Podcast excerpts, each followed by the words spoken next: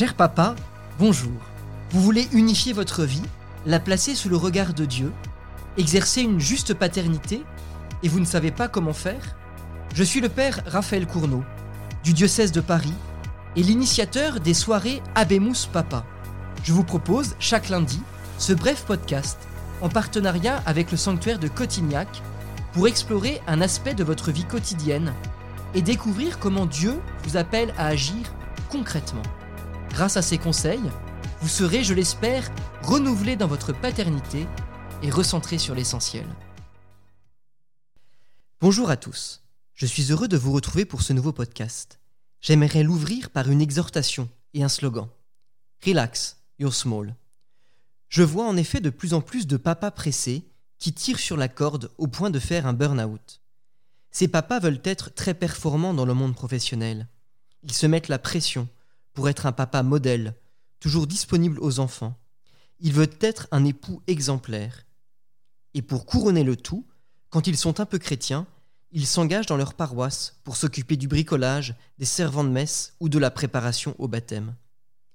Hélas, la pression est souvent trop forte, au point de vider le bonhomme qui s'enlise alors dans un burn-out, une dépression du don, incapable de repartir. Il faut bien comprendre que notre société contemporaine va de plus en plus vite et mesure tout à l'aune de la performance, qu'elle soit financière, professionnelle, sportive, intellectuelle. Il faut toujours performer. Si la compétition fait sans doute partie des stimulants masculins pour donner le meilleur de vous-même, il faut peut-être remettre les choses à leur juste place. Comme hommes, nous sommes d'abord et nous resterons des êtres limités faible pécheur. Une petite visite de l'Évangile nous rappelle que le Christ est né faible et pauvre, qu'il est mort nu et humilié sur la croix. Et si vous ouvrez l'Ancien Testament, vous découvrirez que Moïse bégayait, que Gédéon était pauvre, que Samson dépendait trop de sa femme, que David avait eu des relations extra-conjugales et de nombreux problèmes de famille, qu'Élie avait des tendances suicidaires et que Jérémie était dépressif. Autant d'hommes faibles et petits, par lesquels Dieu a construit pourtant la grande histoire sainte. Et de votre côté, vous voudriez tout réussir? Souvent, beaucoup d'entre vous ont en tête ces questions. Que va-t-il advenir pour moi ou pour ma famille? Est-ce que ce que je fais est bon et juste? Comment en être sûr? Face à ces angoisses du quotidien, j'aimerais vous offrir deux pistes de réflexion spirituelles et concrètes. L'humilité et la confiance. D'abord, l'humilité. Cela ne signifie pas se croire sans valeur. Être humble, c'est accepter ma limite. Je ne suis pas tout-puissant. Je ne suis pas le sauveur du monde. Je ne suis pas Superman. Dieu ne vous le demande pas. J'éprouve mes limites physiques et intellectuelles. Je manque de temps. Je dois faire des choix et donc renoncer à certaines choses. Être humble, c'est ensuite accepter son histoire, avec ce qu'elle a de blessé ou de cabossé. J'accepte de ne pas être parfait au sens d'une qualité acquise, et je préfère être parfait au sens d'un participe passé. Dieu me perfectionne sans cesse.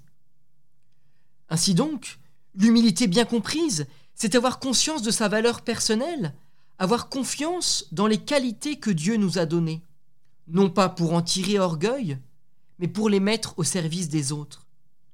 Le pape François nous le dit si bien.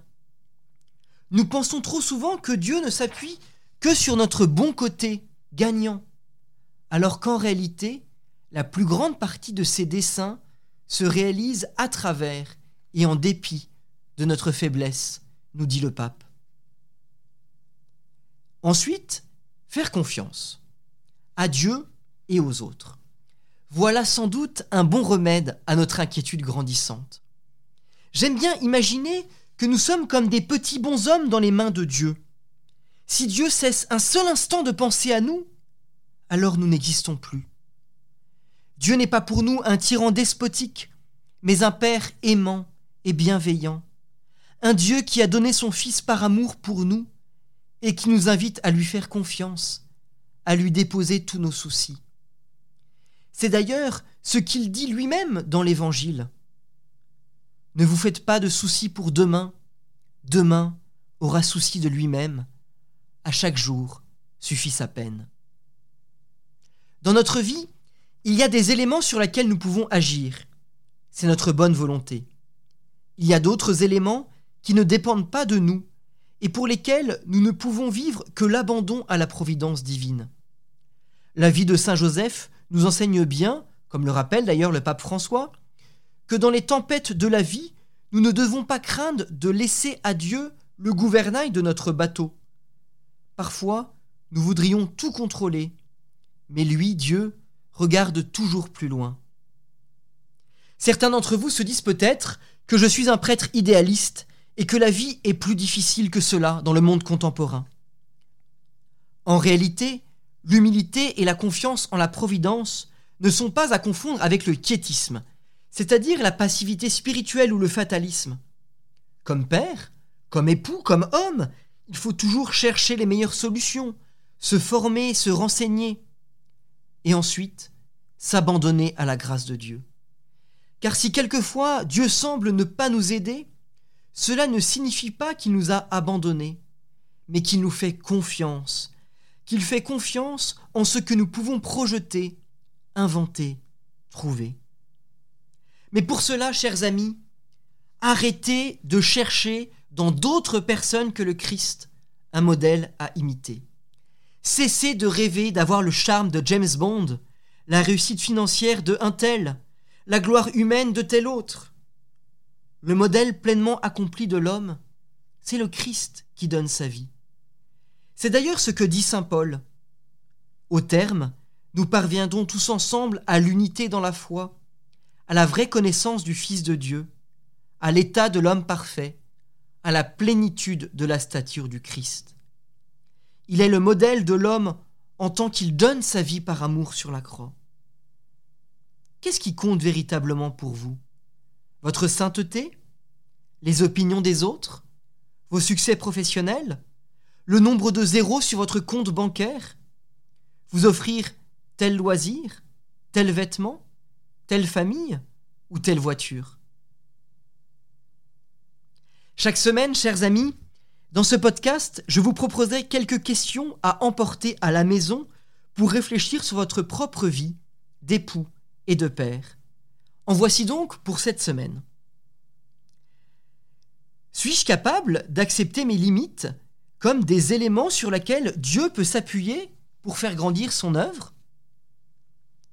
Ai-je suffisamment confiance dans l'œuvre de Dieu pour ne pas m'inquiéter sans cesse de l'avenir? Quels sont les modèles d'hommes et de femmes que j'admire? Bonne réflexion et à la semaine prochaine. Merci de m'avoir écouté. Si ce podcast vous a plu, n'hésitez pas à le partager autour de vous et à laisser un commentaire sur les plateformes d'écoute et les réseaux sociaux, les podcasts de FC, pour en faire bénéficier un maximum de personnes. Il est d'ailleurs présent sur le site osana.org comme communauté de prière que vous pouvez rejoindre afin de prier ensemble et de se soutenir. Ce podcast vous est proposé par Famille Chrétienne, un hebdomadaire pour les familles catholiques qui traite de l'actualité religieuse, familiale et sociétale dans un regard d'espérance.